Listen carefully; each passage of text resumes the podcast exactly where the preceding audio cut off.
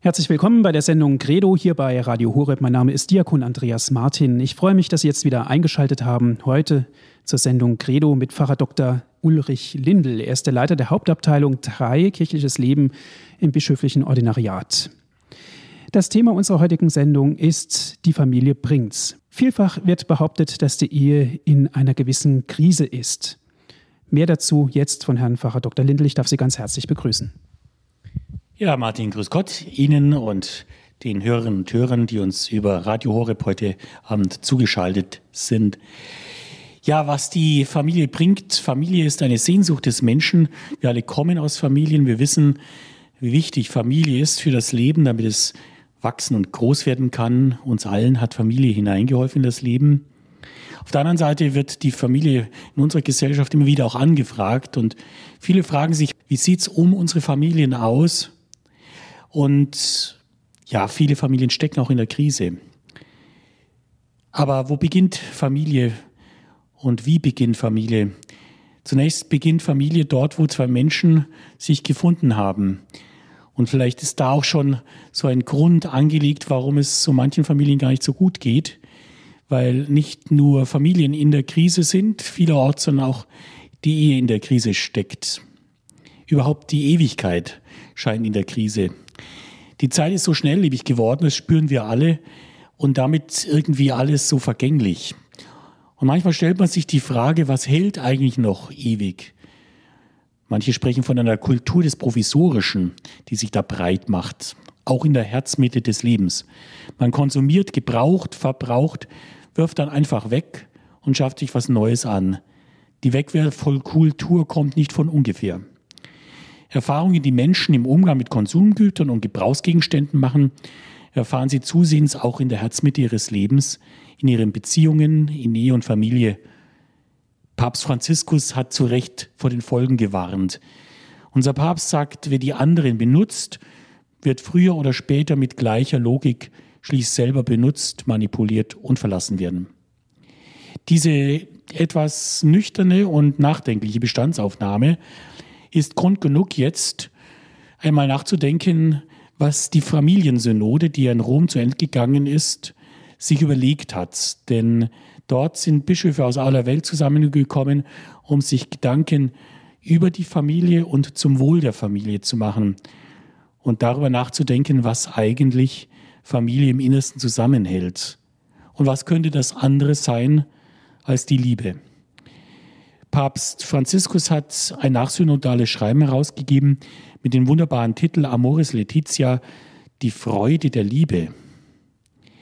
Und darin die Gedanken der Bischofssynode aufgegriffen und im Jahr der Barmherzigkeit wohltuend geweitet. Im Blick auf die Menschen, die in ihrer Sehnsucht nach Liebe verletzt worden sind und eine neue Sehnsucht nach Heil und Heilung in sich lebendig haben. Vielen Dank fürs erste, Herr Pfarrer Dr. Lindl. Amoris Laetitia haben Sie erwähnt. Die Freude der Liebe übersetzt heißt es, ein Schreiben von Papst Franziskus. Es ist vom 19. März 2016. Die Freude der Liebe. Wenn wir an die Freude der Liebe denken, denken wir natürlich auch an die Ehe. Die Ehe ist natürlich ein sehr weiter Begriff, aber was bedeutet denn das ganz konkret im kirchlichen Kontext? Ja, die Ehe kommt nicht von ungefähr, sondern die Ehe ist ja zunächst einmal ein Bund fürs Leben. Zwei Menschen binden, verbinden sich. Manche sprechen von der Ehe als einer Institution, das ist gewiss auch richtig. Aber viel schöner bringt es der Apostel Paulus in seinem Korintherbrief aufs Wort. Er sagt, es ist eine Gnadengabe des Herrn. Und damit ist die Ehe zutiefst und im besten Sinn des Wortes Gott gewollt. So wie der Mensch Gott gewollt gute Schöpfung ist, so ist auch das Zueinander und Miteinander von Mann und Frau, dieses Zueinander und Miteinander des Lebens in Liebe Gott gewollt. Und es begegnet uns gleich am Anfang gewissermaßen als Höhepunkt des Schöpfungsberichtes. Ja, da begegnen wir dem Menschen, nicht einsam allein, sondern dem Menschen als Mann und Frau. Es ist eben nicht gut, dass der Mensch allein bleibt. Der Mensch ist auf Beziehung angelegt und füreinander gut geschaffen. Dem Mann wird die Frau zur Seite gestellt, hören wir, auf Augenhöhe, Auf der Herzensebene der Liebe finden die beiden, ich und du, zusammen und werden so ein gemeinsames Wir. Das liegt, denke ich, spüren wir alle in der Natur des Menschen. Das ist schöpfungsgemäß und Gott gewollt. Und es freut mich, dass Jesus diesen wunderbaren Gedanken vom Anfang der Schöpfung aufgreift in seiner Verkündigung. Wir kennen seine Worte. Habt ihr nicht gelesen, dass der Schöpfer die Menschen am Anfang als Mann und Frau geschaffen hat? Und diese Liebe ist berufen, fruchtbar zu werden und Leben zu schenken. Darum, sagt Jesus, verlässt der Mann Vater und Mutter und bindet sich an seine Frau und sie werden ein Fleisch. Was ist das für ein wunderbares Denken über den Menschen und darüber, dass Mann und Frau füreinander geschaffen sind, damit sie in Liebe zueinander leben und aus dieser gemeinsam gelebten Liebe neues Leben hervorgeht. Ein wunderbarer Gedanke. Liebe schenkt Leben, Leben schenkt Liebe. Das ist für wahr göttlich. So wahr das ist, so tief muss es uns doch verunsichern, dass der Glaube an dieses Wunderbare der Schöpfung so manchen Menschen abhanden gekommen ist. Ist, sind wir uns dessen noch bewusst und gewiss, dass Mann und Frau zusammengehören, dass sie berufen sind, eins zu werden und dass aus dieser Vereinigung neues Leben geschenkt wird, Leben aus Liebe? Papst Franziskus hat in seinem Schreiben auch nachdenklich darüber gesprochen. Er sagt, in unserer Zeit hat sich eine große Vielfalt familiärer Situationen ergeben, die einen gewissen Halt bieten können. Doch die eheähnlichen Gemeinschaften oder Partnerschaften zwischen Personen gleichen Geschlechts zum Beispiel können nicht einfach mit der Ehe gleichgestellt werden. Keine widerrufliche oder der Weitergabe des Lebens verschlossene Vereinigung sichert uns die Zukunft der Gesellschaft. Da muss man dem Papst recht geben und auch mit ihm sich dafür einsetzen, dass wir gemeinsam Ehe und Familie stärken. Und das wird uns am besten dadurch gelingen, dass wir Ehen und Familien in unserer Fürsorge und mit unserer Solidarität begleiten.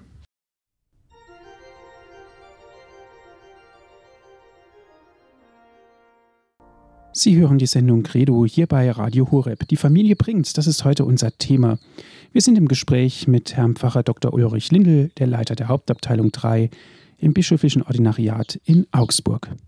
Herr Pfarrer Lindel, darum verlässt der Mann Vater und Mutter und bindet sich an seine Frau und sie werden ein Fleisch. Ein ganz starker Satz, den Sie vorhin zitiert haben. Wenn wir vom Binden sprechen, von Mann und Frau, sagt die Kirche dazu Sakrament, das Sakrament der Ehe. Eine ganz tiefe Beziehung zwischen Mann und Frau wird durch das Sakrament in besonderer Weise ja noch bestärkt. Was ist darunter genau zu verstehen? Ja, der eheliche Bund, der in einem Sakrament zwischen Christen geschlossen wird, ein Mann und eine Frau, trauen sich vor Gottes Angesicht, sie spenden sich ja das Sakrament gegenseitig, greifen ganz bewusst die Berufung des Menschen zur Liebe auf. Wie der Mensch Ebenbild Gottes ist, so ist die Ehe ein Ebenbild der gelebten Liebe Gottes, wie sie sich gerade auch in der Liebe zwischen Christus und seiner Kirche offenbart. Wie schon gesagt, das Sakrament spenden sich die beiden Eheleute ja gegenseitig vor Gottes Angesicht – und sie vollziehen es in der leibhaftigen Begegnung ihrer Liebe. Zugleich ist eine Ehe, die vor Gottes Angesicht geschlossen wird, auch eine Ehe zu dritt, denn sie lässt den mitleben, der Gottes Liebe unter uns Menschen sichtbar gemacht hat, Jesus Christus. Es ist etwas Großes, das Ewigkeit in sich atmet, wenn zwei Menschen Ja sagen und sich in einem Augenblick der Liebe ein Leben lang anvertrauen. So etwas kann man nicht einfach machen. Spätestens hier spüren wir auch einmal, wie wahr doch die Worte von Paulus sind, der vom Geschenk einer Gnadengabe gesprochen hat, wenn zwei Menschen sich gegenseitig in Liebe anvertrauen. Eine Gnadengabe, die sich zum Abschluss der Vermählung der Zusage anvertraut, Gott vollende das Gute, das er in euch begonnen hat. Daran schließt sich dann der feierliche Trauungssegen. Auch das wird deutlich im Sakrament der Ehe von allem Anfang an, dass da zwei Menschen sich nicht nur unter den Segen Gottes stellen, sondern diesen Segen auch zu innerst empfangen und mit diesem Segen etwas Wunderbares vorhaben, nämlich selbst zum Segen zu werden füreinander und miteinander in der Welt. Dieses gemeinsame Ziel, dieses gemeinsame Wir zu leben in Liebe, das strahlt natürlich aus. Und das spüren wir. Menschen, die sich lieben, die ihr Leben in Liebe miteinander führen, solche Menschen strahlen aus. Und so kommt deren Liebe auch den Menschen zugute, die in ihrer Umgebung mit ihnen leben. Gelebte Liebe setzt sich immer wieder fort, strahlt aus und wirkt so hinein in eine Welt, die der Liebe bedarf. Herr Pfarrer Dr. Dindel, die Statistik lehrt uns, dass die Scheidungsraten sehr stark zunehmen. Können wir die These aufstellen und sagen, dass Ehen voreilig geschlossen werden? Herr Martin, es gibt die Liebe auf den ersten Blick und zwar gar nicht mal so selten. Menschen sehen sich und spüren in einem Augenblick, das ist der Mensch, den ich liebe für ein ganzes Leben. Auch hier spüren wir wiederum, dass Ehe Gnade ist, Liebe Geschenk. Liebe kann man nicht machen und schon gar nicht die Ehe. Aber zugleich muss man sagen, dass Liebe auch eine Kunst ist und eine gut geführte Ehe ein Vermögen darstellt, das gekonnt werden will. Nicht zuletzt fordert Papst Franziskus in seinem Schreiben auch eine eingehende Vorbereitung auf dem Weg zur Trauung. Natürlich muss man sich lieben. Ohne die Liebe ist alles nichts. Gerade auch in der Ehe kann vieles fehlen.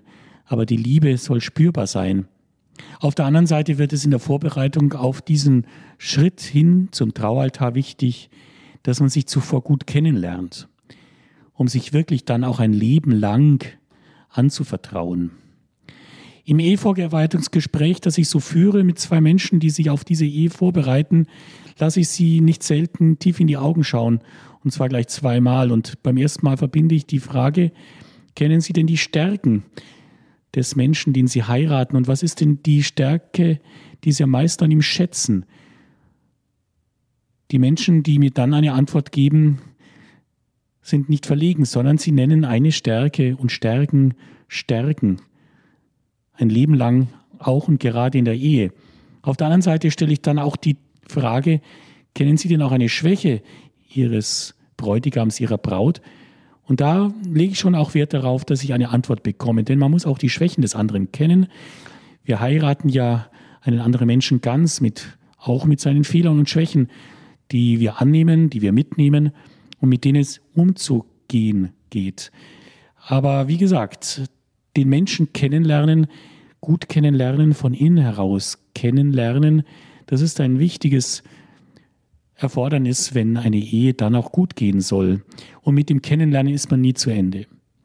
Ich vergleiche es immer wieder, wie voreilig doch manche Menschen sich an den Traualtar begeben, wenn Sie einen Führerschein machen, dann ist oft eine lange Vorbereitung, eine Fahrschule nötig. Man bekommt viele Einzelheiten, wie es denn gut gehen kann, ein Kraftfahrzeug zu führen. Manchmal ist es so, dass diese Kompetenz in der Führung einer Ehe nicht unbedingt vorausgesetzt wird. Da geht es dann oft um eine schöne Hochzeit, da wird das Lokal ausgesucht, die Ringe, das Brautkleid. Man konzentriert sich ganz auf diesen sogenannten schönsten Tag im Leben. Aber die Hochzeit, der Tag der Trauung, so schöner sein mag, ist bei weitem nicht alles. Eigentlich geht es mit der Trauung erst richtig los. Dann nämlich beginnt der gemeinsame Weg, der Eheweg. Und den gilt es dann auch wirklich gemeinsam gut zu gehen, die Ehe miteinander zu führen. Papst Franziskus ermuntert die Verlobten, dass sie sich nicht voreilig auf den Weg begeben, sondern sich in der Vorbereitung Zeit lassen. Er sagt, liebe Verlobte, habt den Mut, anders zu sein. Lasst euch nicht von der Gesellschaft des Konsums und des Scheins verschlingen. Das, worauf es ankommt, ist die Liebe, die euch eint und die durch die Gnade gestärkt und geheiligt wird. Die Ehe ist also kein Fertigprodukt, sondern vielmehr eine spannende Entdeckungsreise, die zwei Menschen miteinander unternehmen können. Und der Weg führt nicht nur zu den Höhen der Liebe, sondern auch und vor allem in die Tiefen der Treue. Sie sprachen von der Vorbereitung der Ehe und wenn wir jetzt mal auf das Eheleben blicken, übrigens das Wort Eheleben finde ich ein ganz wunderbares Wort. Es setzt sich zusammen aus der Ehe an sich und auch aus dem Leben und natürlich auch ein Leben lang. Und dann stellt sich natürlich darüber hinaus auch die Frage, was ist überhaupt der Sinn eines Ehelebens? Warum sollte man eigentlich heiraten, Herr Pfarrer Lindl? Ja, die Frage stelle ich dann auch ganz unvermittelt Menschen, die mir gegenüber sitzen, weil sie sich auf die Ehe vorbereiten. Ich frage sie ganz unvermittelt, warum wollen sie eigentlich heiraten? Und welche Frage liegt denn näher? Sie müssen doch nicht, oder? Die Antwort darauf lautet, wir wollen. Das ist eine der wichtigsten Antworten, wenn wir daran denken, dass zwei Menschen heiraten. Nicht weil sie müssen, sondern weil sie wollen. Ich will dich. Damit beginnt übrigens auch das Eheversprechen in der Trauung. Nicht ich muss dich lieben, achten und ehren alle Tage meines Lebens, sondern ich will dich lieben, achten und ehren alle Tage meines Lebens. Das sollten sich diese Menschen ein Leben lang spüren lassen, dass sie sich wollen. Ich will dich. Das muss man nicht sagen, das kann man oft wortlos, aber umso tiefer einen Menschen spüren lassen, dem man sich ein Leben lang in Liebe anvertraut. Und was ist das Ziel von allem? Auch die Antwort darauf kann nicht kompliziert sein. Ganz einfach das Glück. Wir kennen ja dieses schöne Wort des Eheglücks. Ich will dich und du willst mich glücklich machen. Es gibt kein schöneres Ziel für den Menschen, als mit einem anderen Menschen in Liebe dieses Glück des Lebens zu finden. Und genau das will Gott auch. Gott will, dass unser Leben glückt und darum will Gott, dass wir unser Leben in Liebe leben. Übrigens, das Kirchenrecht führt als Eheziel neben der Zeugung und Erziehung von Nachkommenschaft gleichbedeutend das Wohl der Ehegatten auf. Und das drückt doch etwas Schönes aus. Dieses Wohl der Ehegatten, wir wollen uns gut tun. Zum Wort Glück, wenn Sie dieses Wort einmal auf der Zunge Ihrer Seele zergehen lassen, dann werden Sie spüren, dass dieses Wort Glück nicht oberflächlich schmeckt. Glück findet sich am Ende nur in der Tiefe des Lebens. Ich spüre es immer wieder, wenn ich einem Ehepaar gratulieren darf zu einem Ehejubiläum, einer goldenen oder einer diamantenen Hochzeit. Wir unterhalten uns über das, was die beiden in all den Jahrzehnten miteinander erlebt haben, über die Höhen und Tiefen. Und ich spüre gerade, wenn wir dann auf die Tiefen zu sprechen kommen, auf die schweren Zeiten, auf die Krankheiten, wie tief dann diese Verbundenheit plötzlich spürbar wird. Menschen drücken sich plötzlich gegenseitig fest die Hand und lassen so eines spüren, gut, dass du an meiner Seite warst. Ohne dich hätte ich das nie geschafft. Zusammen haben wir all das durchgestanden und sind so mehr und mehr in die Tiefe und tiefer und tiefer zusammengewachsen. Also ich glaube, dass es darum geht, dass man sich bei der Ehe wirklich voll traut, dass man sich ohne Wenn und Aber anvertraut, dass man sich darauf einlässt, wir halten zusammen, was auch kommen mag. Denn letztendlich ist es ein großes Geschenk, wenn man auch in schweren Zeiten zusammenhält. Diesen realistischen Sicht für, die, für diesen Weg der Ehe auf die lange Zeit von 50 oder 60 Ehejahren, diesen Blick kann man nicht unter den Gesichtspunkt der Flitterwochen fassen. Eine Ehe ist mehr als eine Hochzeit und ein Eheleben länger und viel mehr als Flitterwochen. Gerade eine Ehe wird sich in den Zeiten des Alltags bewähren und gerade in Schwierigkeiten und Herausforderungen wachsen. Papst Franziskus macht Mut, dass man zusammenhält und er warnt davor, dass man Ehekrisen zu schnell nachgibt. Er sagt, den Ehekrisen wird oft übereilt und ohne den Mut zur Geduld und zur Prüfung nachgegeben zu gegenseitiger Vergebung, zu Versöhnung und auch zum Opfer. Letztendlich wachsen wir an den Herausforderungen unseres Lebens. Das gilt für das Leben jedes einzelnen Menschen und das gilt in besonderer Weise auch für das Eheleben zweier Menschen. Zu Beginn dieser Sendung, Herr Pfarrer Lindl, haben Sie gesagt, dass wenn sich die Eheleute das Sakrament der Ehe spenden, ist es sozusagen eine Ehe zu dritt. Wir könnten auch sagen, 1 plus 1 ist 3. im späteren Verlauf der Ehe, wenn sich plötzlich Nachwuchs einstellt. Für viele Menschen ist es ein Geschenk, für viele Menschen ist es aber auch eine große Herausforderung. Eine Herausforderung überhaupt über die Möglichkeit zu sprechen, ein Kind zu bekommen. Sprechen wir jetzt eher vom Geschenk oder von der Herausforderung? Kinder macht man nicht. Kinder sind ein Geschenk. Man macht auch keine Liebe. Auch die Liebe ist Geschenk. Man kann auch Kinder nicht planen. Es gibt die nette Aussage eines amerikanischen Familienvaters, der mal gesagt hat, zunächst hatte ich sechs Theorien über Kindererziehung und dann hatte ich sechs Kinder, aber keine Theorie mehr. Denn jedes Kind ist einmalig und Vater werden, so etwas ist nicht planbar, sondern plötzlich eine ganz neue Lebenserfahrung, für die man von Gott vorgesehen ist. Das Gleiche gilt natürlich für eine Mutter. Und wir merken plötzlich, dass es etwas Wunderbares, etwas völlig Unplanbares, auf alle Fälle ein großes Geschenk ist, wenn sich die Liebe zwischen zwei Menschen für das Geschenk des Lebens öffnen darf. Also wenn man Kinder nicht machen kann, sondern sie als Geschenk empfängt, dann darf es auch Kindern nicht nach Maß geben. Wir alle schrecken ja immer wieder auf, wenn wir in der Zeitung lesen, was heute in der Reproduktionsmedizin nicht alles möglich ist. Da gibt es den Begriff des Designer-Babys. Und da spricht ja Bände so, als ob man ein Kind nach Maß zurechtschneidern könnte. Ganz andere Worte wählt Papst Franziskus. Und er spricht viel schöner. Das Kind kommt nicht von außen zu der gegenseitigen Liebe der Gatten hinzu. Es entspringt im Herzen dieser gegenseitigen Hingabe, deren Frucht und Erfüllung es ist. Und plötzlich spüren wir, dass wir eine andere, eine schönere Wortwahl haben, als von Kindern machen, von Reproduktionsmedizin und Designerbabys zu sprechen. Nehmen wir ruhig das, was Menschen früher gewählt haben, wenn sie von Kindern gesprochen haben, ich erinnere mich noch sehr, sehr gut an ein Wort, das mit Kindern in Verbindung gebracht wird. Und dieses Wort heißt ganz einfach Kindersegen. Ich glaube, davon sollten wir wieder öfter Gebrauch machen, dass wir von Kindern als einem Segen sprechen.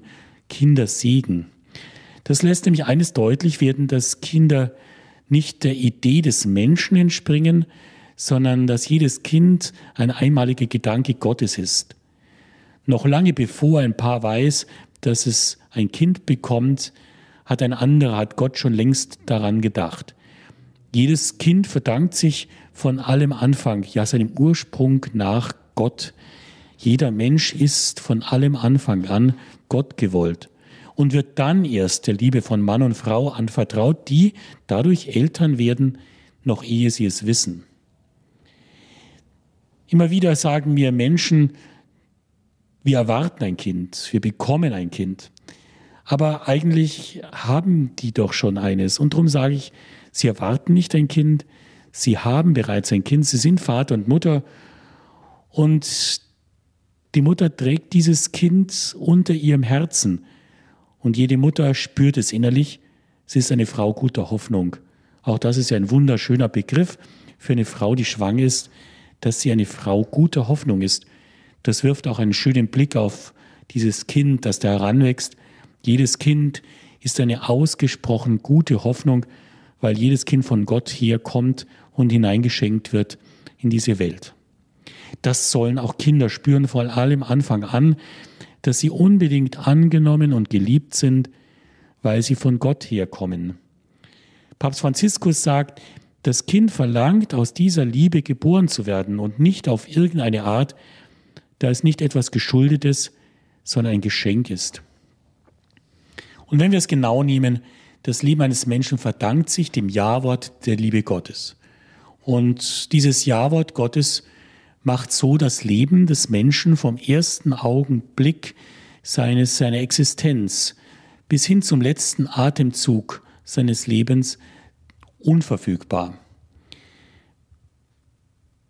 Die Würde des Menschen und sein Recht auf Leben ist von seiner Empfängnis an bis zu seinem letzten Atemzug unantastbar. Auch dafür einzutreten, wollen wir nicht müde werden, das sind wir Gott und den Menschen schuldig.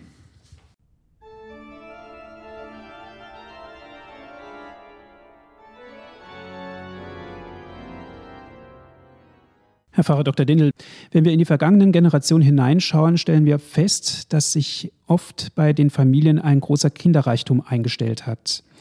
Wenn wir das vergleichen mit heute, könnten wir fast das Gegenteil behaupten, dass es immer weniger Kinder gibt.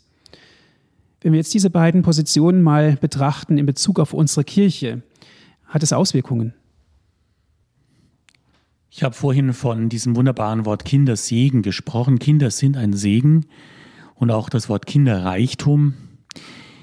Es ist in Verruf gekommen, warum auch immer, aber ich halte daran fest, Kinder sind und bleiben ein Reichtum. Und es ist eine Schande, wenn Kinderreichtum in einer reichen Gesellschaft zu einem Armutsfaktor wird. Nein, Kinder machen reich. Kinder bereichern das Leben eines Paares, einer Gesellschaft, einer ganzen Welt. Wenn Sie das Alte Testament einmal durchschauen, dann werden Sie etwas ganz Überraschendes feststellen. Das häufigste Wort, das Sie im Alten Testament finden, ist natürlich das Wort Yahweh, das Wort für Gott. Aber schon an zweiter Stelle, und das würden Sie wahrscheinlich gar nicht erwarten, steht das Wort für Kind, Ben.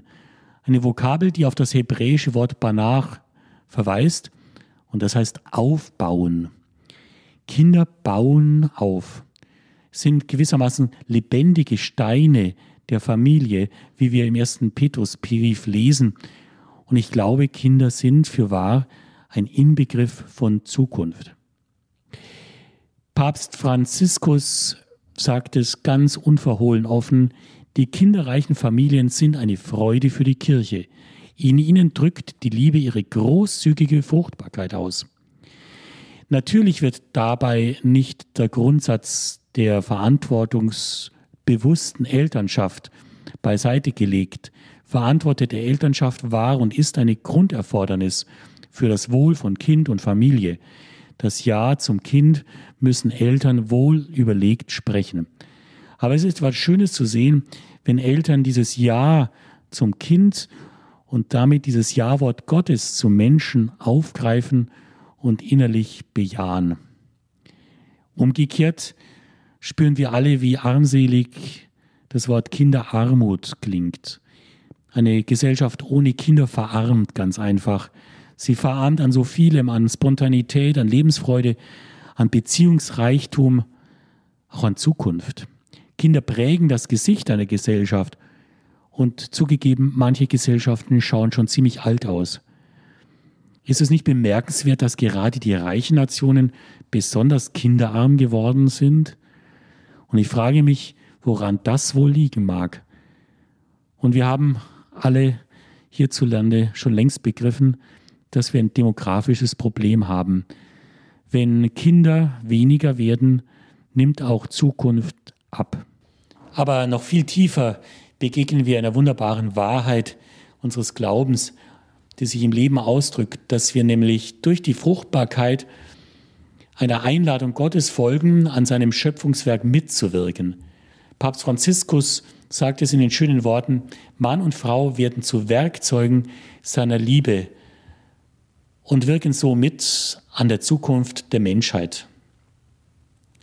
Und diese Zukunft, die wollen wir natürlich mitgestalten, nicht nur, dass wir Kindern helfen, das Licht der Welt zu erblicken, sondern dass wir sie dann auch begleiten, an der Hand nehmen und ihnen helfen, hineinzufinden in den Weg ihres Lebens. Und das ist der Anfang von Erziehung. Herr Pfarrer Lindl, Sie haben gerade vorhin das Stichwort gebracht, Kindererziehung. Natürlich die typischen Fragen sind, wo beginnt Erziehung und wo hört Erziehung auf? Ich würde aber ganz anders ansetzen, vor allen Dingen tiefer. Was macht es denn aus, ein Kind zu dem heranreifen zu lassen, was es später mal sein soll? Wichtig ist, dass wir Kinder nicht vereinnahmen. Kinder sind kein Eigentum, Kinder gehören uns nicht, sondern Kinder sind uns anvertraut. Das sei auch allen Eltern gesagt, dass Kinder ihnen anvertraut sind auf Zeit. Und diese Fürsorge, die sie ihren Kindern zugutekommen lassen, ist eine Fürsorge, die jedem Kind ganz persönlich gelten muss.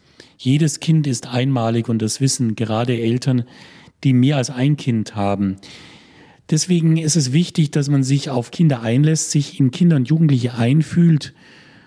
Und dazu hat auch Papst Franziskus in seinem Schreiben aufgerufen. Er sagt, versuchen wir zu verstehen, wo die Kinder sich wirklich auf ihrem Weg befinden? Wissen wir, wo ihre Seele wirklich ist? Und vor allem, wollen wir es wissen? Ich glaube, es geht wirklich darum, dass wir uns in Kinder einfinden, dass wir versuchen zu verstehen, wo sie gerade stehen in ihrem Leben, was in ihnen vorgeht. Und solche Kinderseelen machen es uns ja eigentlich nicht schwer, denn wenn man kleinen Kindern in die Augen schaut, dann weiß man, dass man einen Blick mit hinein in ihre Seele tut. Aber schauen wir oft genug in diese Augen von Kindern und versuchen wir, die Seele zu erspüren, die in Kindern lebt. Ich denke, es geht darum, sich in Kinder einzufühlen und dann zu schauen, was braucht mein Kind eigentlich wirklich. Und ein Kind braucht nicht alles wirklich. Aber was ein Kind wirklich braucht, sind zunächst einmal Eltern, eine Mama und einen Papa. Ich sage immer, es gibt kein Recht auf ein Kind, aber es gibt das Recht eines Kindes auf Eltern. Ein Kind hat ein Recht auf eine Mama und das Kind hat auch ein Recht auf einen Papa. Und wie sehr ein Kind beide braucht, spürt man, wenn einer fehlt, die Mama oder der Papa. Vor allem eine Mama kann einen Papa nicht ersetzen und umgekehrt. Mutterliebe ist nicht Vaterliebe und zwei Väter ersetzen keine Mutter. Ich glaube, es ist wichtig, dass wir das zugeben. Und wenn wir einmal nachschauen in unsere Kindheit, dann wissen wir sehr wohl, dass die Liebe einer Mama nicht die Liebe eines Papas ist, sondern eine Mutterliebe liebt anders als ein Vater und doch lieben sie beide ein Kind. Und was das Schöne ist, auch da spüren ja Kinder die Liebe zwischen Mama und Papa. Aus dieser Liebe finden Kinder auch sehr viel Zuneigung, die ihnen ganz einfach gut tut. Heinrich Pestalozzi hat einmal gesagt, und das ist etwas, was man sich gut merken kann, Erziehung ist Beispiel und Liebe und sonst nichts. Und ich glaube, darin muss man ihm ganz einfach recht geben, denn Kinder schauen zunächst auf die Eltern und da haben sie auch ein Recht, hinschauen zu dürfen und sie lesen aus dem Leben der Eltern ab. Und der heilige Augustinus hat darum einmal gesagt, das Leben der Eltern ist das Buch, in dem die Kinder lesen und sie lesen darin sehr genau. Das spürt man immer dann, wenn Kinder Vater, Mutter, Kind spielen. Dann kann man ganz einfach ablesen, wie die Eltern erziehen. Papst Franziskus hat einmal in seinem Schreiben Amoris Laetitia gesagt, jedes Kind hat das Recht, die Liebe einer Mutter und eines Vaters zu empfangen. Beide sind nötig für eine ganzheitliche harmonische Reifung. Und er fügt hinzu, dass eine Gesellschaft ohne Mütter eine unmenschliche Gesellschaft wäre. Denn die Mütter wissen stets, auch in den schlimmsten Augenblicken, Zärtlichkeit, Hingabe, moralische Kraft zu bezeugen. Und die Mütter geben oft auch den tiefsten Sinn der Glaubenspraxis weiter, in den ersten Gebeten, in den ersten Gesten, in der Frömmigkeit, die ein Kind erlernt. Und hat der Papst nicht recht, von wem haben wir das Beten gelernt? Und wo haben wir beten gelernt? War es nicht oft genug die Mama mit uns am Abend im Bett? Und wen haben wir zuerst und zunächst die Frage nach dem lieben Gott gestellt, wenn nicht der Mama in der Küche? Auch der Vater ist wichtig. In der Vergangenheit wurde immer wieder von einer vaterlosen Gesellschaft gesprochen. Das möge nicht geschehen, dass unsere Gesellschaft und unsere Kinder vaterlos werden. Wir brauchen die Vater als eine starke Bezugsperson, die nicht zuletzt auch mithilft, einem Kind klare Orientierung und Wegweisung zu geben. Lassen wir uns nicht verunsichern durch die Gender-Debatte, die immer mehr um sich zu greifen scheint und die den Unterschied zwischen Mann und Frau einebnen möchte. Es gibt einen Unterschied zwischen Mann und Frau und es gibt eine ganz natürliche Aufeinanderverwiesenheit der Geschlechter. Durch die Reproduktionsmedizin, ich habe es eingangs schon gesagt, ist so vieles früher Unmögliche möglich geworden. Ja, ein Kind kann heute bis zu fünf verschiedene Elternteile haben und am Ende von zwei Menschen großgezogen werden, die weder die biologischen Eltern sind, noch miteinander verheiratet und ehelich zusammenleben. Ich denke, bei alledem, was heutzutage von der Technik möglich gemacht wird, ist es keineswegs ausgesagt, dass es dem Menschen auch gut tut in seiner Entwicklung, in seiner Reifung, in seinem Hineinfinden in ein eigenes Leben. Die ganzheitliche Erziehung ist und bleibt zunächst und vor allem das Recht und die Pflicht von Mann und Frau, den Eltern des Kindes. Dabei natürlich sollten wir den Eltern helfen. Und da ist auch der Kindergarten, die Schule gefragt. Schule und Kindergarten können die Erziehung von Eltern nicht ersetzen, sondern sie sollen sie ergänzen. Auf der einen Seite gibt es Eltern, die viel zu viel auf die Schule abschieben. Das ist sicher nicht gut. Schulen sind Einrichtungen, in denen zunächst Wissen vermittelt und Lebenspraxis eingeübt wird im Hinblick auf das Erwachsenwerden. Aber das eigentliche und wichtigste und die erste Schule ist und bleibt die Familie. Und deswegen wäre es auch bedenklich, wenn die Schule die Kinder mehr und mehr vereinnahmt. Es muss auch ein Leben nach und außerhalb der Schule geben, dass Kinder miteinander in der Familie, im Freundeskreis spielen und dass es eine Freizeit gibt, in denen Kinder das tun können, was eben nicht vorgeschrieben und reglementiert ist. Also lassen Sie mich aus dem Punkt bringen.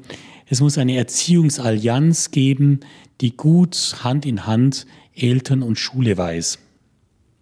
Und dann sind natürlich auch Vorbilder wichtig für die Erziehung. Was sind eigentlich die Vorbilder meines eigenen Lebens? Wenn ich jetzt ein Vorbild suchen wollte, das mir wichtig war beim Erwachsenwerden, als Kind, als Heranwachsender, Jugendlicher. Vorbilder sind wichtig. Sie leben vor und so manches, was da gut vorgelebt worden ist, lädt ein, dass wir es nachleben. Und natürlich die Medien erziehen in unserer Zeit viel mit. Ob wir wollen oder nicht, Medien erziehen heutzutage. Und es gibt viele Medien mit einem wachsenden Einfluss. Deswegen scheint mir auch sehr wichtig, dass wir Kinder zu einem verantwortungsbewussten und verantwortungsvollen Umgang mit den Medien befähigen. Nicht, dass wir sie von den Medien fernhalten, sondern dass wir ihnen helfen, gut damit umzugehen. Ja, was eine Erziehung also ausmacht, und das spüren wir nicht zuletzt in der Medienerziehung, ist, dass eine gute Erziehung konsequent sein muss. Ein Ja ist ein Ja, ein Nein ist ein Nein.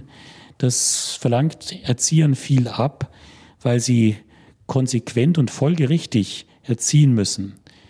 Und da muss natürlich diese Erziehung für ein Kind auch verständlich sein, einsehbar, nachvollziehbar und sie muss gerecht sein. Kinder haben ein ganz gut ausgeprägtes Gespür für Gerechtigkeit. Und auch das ist wichtig. Eine Erziehung darf nicht vorschnell nachgeben und nicht gleich alles erlauben. Ich glaube, davon wird auch viel abhängen, ob ein Kind später gut umgehen kann mit den Ansprüchen an das Leben, dass es nicht alles sofort und immer gleich haben muss, sondern dass es etwas erwarten, dass es abwarten kann.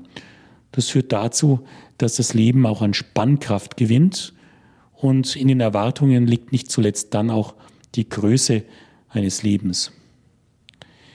Und die Moral, die ja auch vermittelt werden will in der Erziehung. Moral sollte nicht mit Geboten und Verboten alleine arbeiten, sondern eine gute moralische Erziehung arbeitet vor allem mit der Überzeugungskraft des Guten. Eine wirkungsvolle ethische Erziehung bedeutet, dass ich einem jungen heranreifenden Menschen zeige, dass es gut ist und ihm selbst nützt, gut zu handeln.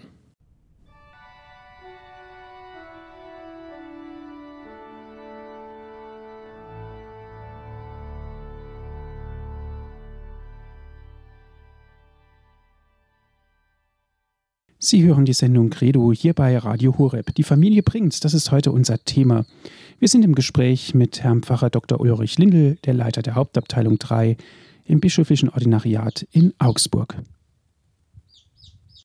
Herr Pfarrer Lindel, Sie haben jetzt von der Erziehung gesprochen, bestehend aus Vater und Mutter, ist völlig klar. Aber natürlich sprechen wir auch immer von Familien, Familie an sich. Eine Familie spiegelt natürlich auch eine gewisse Realität wider, in der natürlich Gott auch in gewisser Hinsicht eine Rolle spielen darf und muss. Den Erstkommunionkindern bringen wir bei, dass die Kirche dort entsteht, wo eine Familie sich zusammengefunden hat. Wenn wir dann auf die Familie schauen und uns überlegen, was braucht denn eigentlich ein Ehepaar mit Kindern, um als Familie wirken zu können? Ich denke, wir alle sind ja in der Familie groß geworden und wenn wir wenn man nachschauen, was uns in Familien gut getan hat und wie es mit Familie gut gegangen ist. Beim Durchlesen der schönen Schrift von Papst Franziskus Amoris Laetitia hat mir ein Gedanke sehr gut gefallen, weil er auf der einen Seite so lebenspraktisch und lebensnah ist und auf der anderen Seite so wahr ist. Papst Franziskus sagt im Blick auf das, was Familie gut tut, in der Familie ist es nötig, drei Worte zu gebrauchen. Ich will es wiederholen, drei Worte. Und die kann man sich merken. Darf ich, danke und entschuldige. Das sind drei Schlüsselworte, die ganz praktische Hilfestellung leisten können, wie es in Familie und wie es mit Familie gut gehen kann. Ich denke, dieses erste Wort darf ich ist ein Zeichen für eine Umsicht. In der Familie muss immer der Blick da sein für das Wohl aller. In einer Familie geht es nur dann gut, wenn es allen in der Familie gut geht. Und darum ist es wichtig, dass man in der Familie aufeinander schaut. Das Zweite, was wichtig ist, dieses Wort Danke. Wer denkt, der dankt, sage ich immer wieder.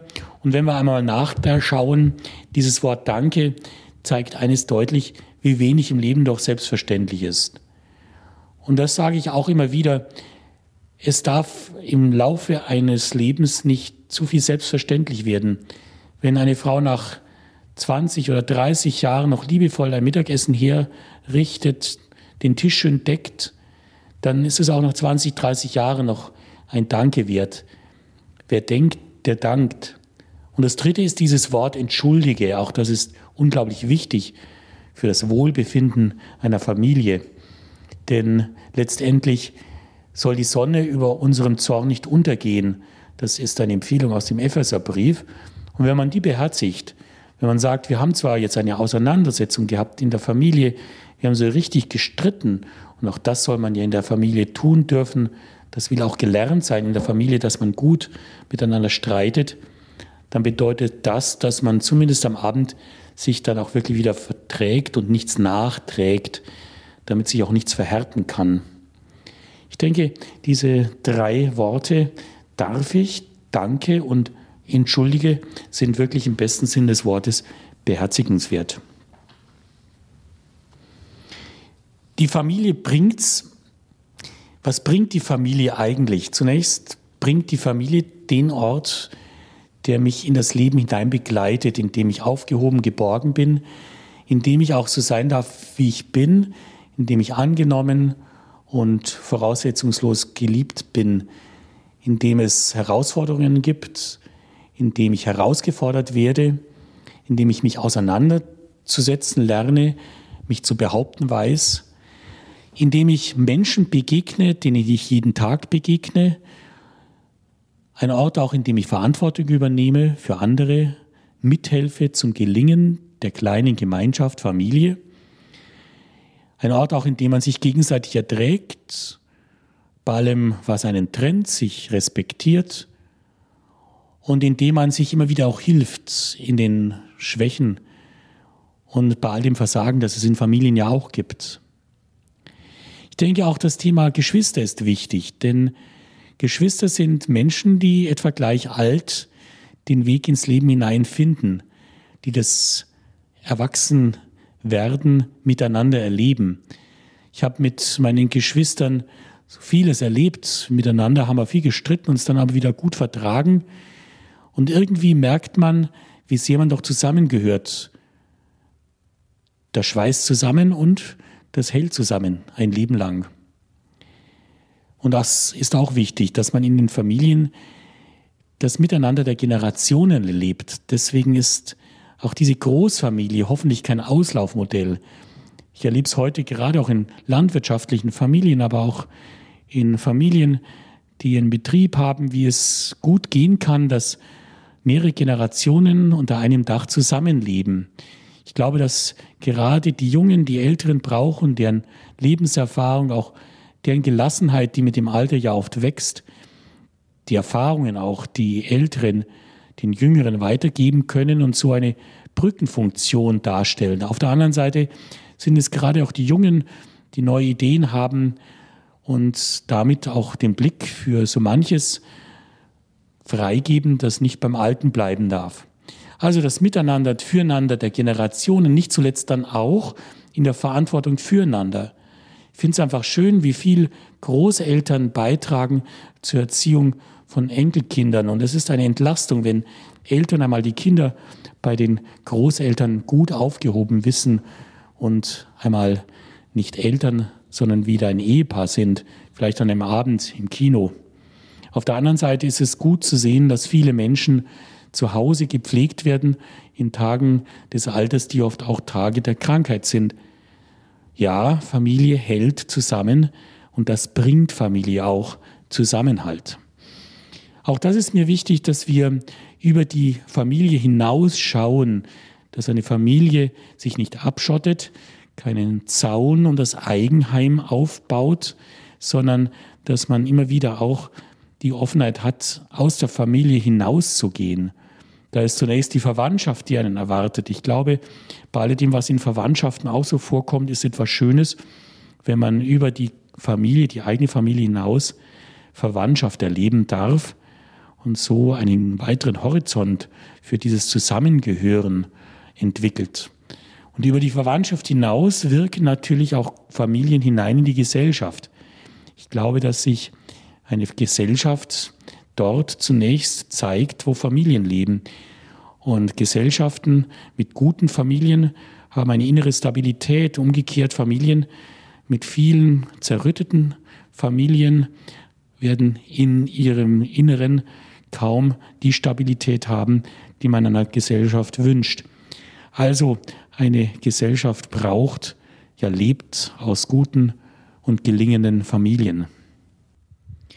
Und dieser Glaube verbindet Menschen über alle Grenzen von Verwandtschaft hinaus zu einer Familie der Kinder Gottes. Und das zeigt wunderbar, dass das Wasser der Taufe dicker ist als das Blut der Verwandtschaft. Ich erinnere nur daran, wie Jesus auf einmal seiner Mutter und seinen Verwandten, die vor der Tür stehen und nach ihm verlangen, antwortet, wer den Willen meines Vaters erfüllt, der ist für mich Bruder und Schwester und Mutter. Damit wird etwas Wunderbares gesagt, dass wir als Kinder Gottes eine tiefe geistliche Verwandtschaft haben, die uns ganz einfach zu innerst und durch Gott verbindet. Das hat die Kirche schon immer geglaubt und darum hat die Kirche sich schon immer als große Familie der Kinder Gottes erfahren, die sich in den kleinen Familien zunächst gefunden hat. Die Kirche hat ja zunächst begonnen als Hauskirche. Die Menschen haben sich ja nicht in großen Kirchen zunächst versammelt, sondern sind in Häusern zusammengekommen. Und meistens war es so, dass es ganze Familien, ja ganze Häuser gab, die sich taufen ließen und so zum Glauben gekommen sind. Man hat den Glauben in der Familie gelebt. Man hat auch in den Häusern, in der Hauskirche die Eucharistie gefeiert und so die lebendige Gegenwart Christi an einem häuslichen Tisch erfahren. Dieses Hauskirchenleben, dieses erste Erfahren von Kirche, das ist auch die Erfahrung vieler Ortskirchen in den Ländern, etwa Asiens oder Afrikas, vor kurzem war ein Priester aus Damaskus bei mir zu Gast und ich habe ihn gefragt, wie viele Katholiken er denn in seiner Gemeinde hat. Und er hat mir geantwortet, ich habe 3000 Familien. Die zählen also nicht einzelne Gläubige, sondern sie zählen Familien, die glauben. Das ist ein sehr schöner Gedanke, der mir wieder deutlich gemacht hat, dass die Familie der Ort ist, an dem Glaube wächst, lebt und gedeiht und dass Familie auch der Ort ist, an dem Glaube weitergegeben wird, sowohl nach innen, an die Kinder, als auch durch gläubige Familien nach außen hinein in die Welt. Ich habe schon gesagt, dass die Glaubenserziehung zunächst und vor allem Aufgabe der Familie ist. Was in der Familie an Glaubensweitergabe vermisst wird, das kann man später nur schwer nachholen. Das Gebet, wie gesagt, ist ein erstes Beten mit der Mama im Bett und das erste Fragen nach Gott ist eine Frage in der Küche, die man der Mama stellt. Und wir haben mir ein Kind erst vor kurzem erzählt im Religionsunterricht, als ich ihm den Rosenkranz beibringen wollte, den kann ich schon, denn der Papa hat mir gesagt, den, den lernst du von mir. Das ist sicher eine Ausnahme, aber eine sehr schöne Ausnahme, die uns eines wieder sagt, dass wir das, was uns wirklich wichtig ist, wir unseren Kindern selbst beibringen sollten. Und das sollte nicht nur das Fußballspielen sein, sondern es dürfte ruhig auch der Glaube sein. Kinder schauen da auf die Eltern, wie Kinder überhaupt auf Eltern schauen. Kinder wollen in ihren Eltern ein Vorbild sehen. Und wenn Kinder spüren, dass die Mama, der Papa nicht nur vorbeten, sondern dass Mama und Papa auch wirklich mitbeten, dass sie innerlich mitgehen. Wenn Kinder spüren, meine Mama und mein Papa, die glauben wirklich an den lieben Gott, dann ist das für Kinder etwas sehr Glaubwürdiges. Und Kinder haben sehr, sehr sinnvolles, sicheres Gespür für Glaubwürdigkeit. Also halten wir die Familien wach für die Wirklichkeit des Glaubens.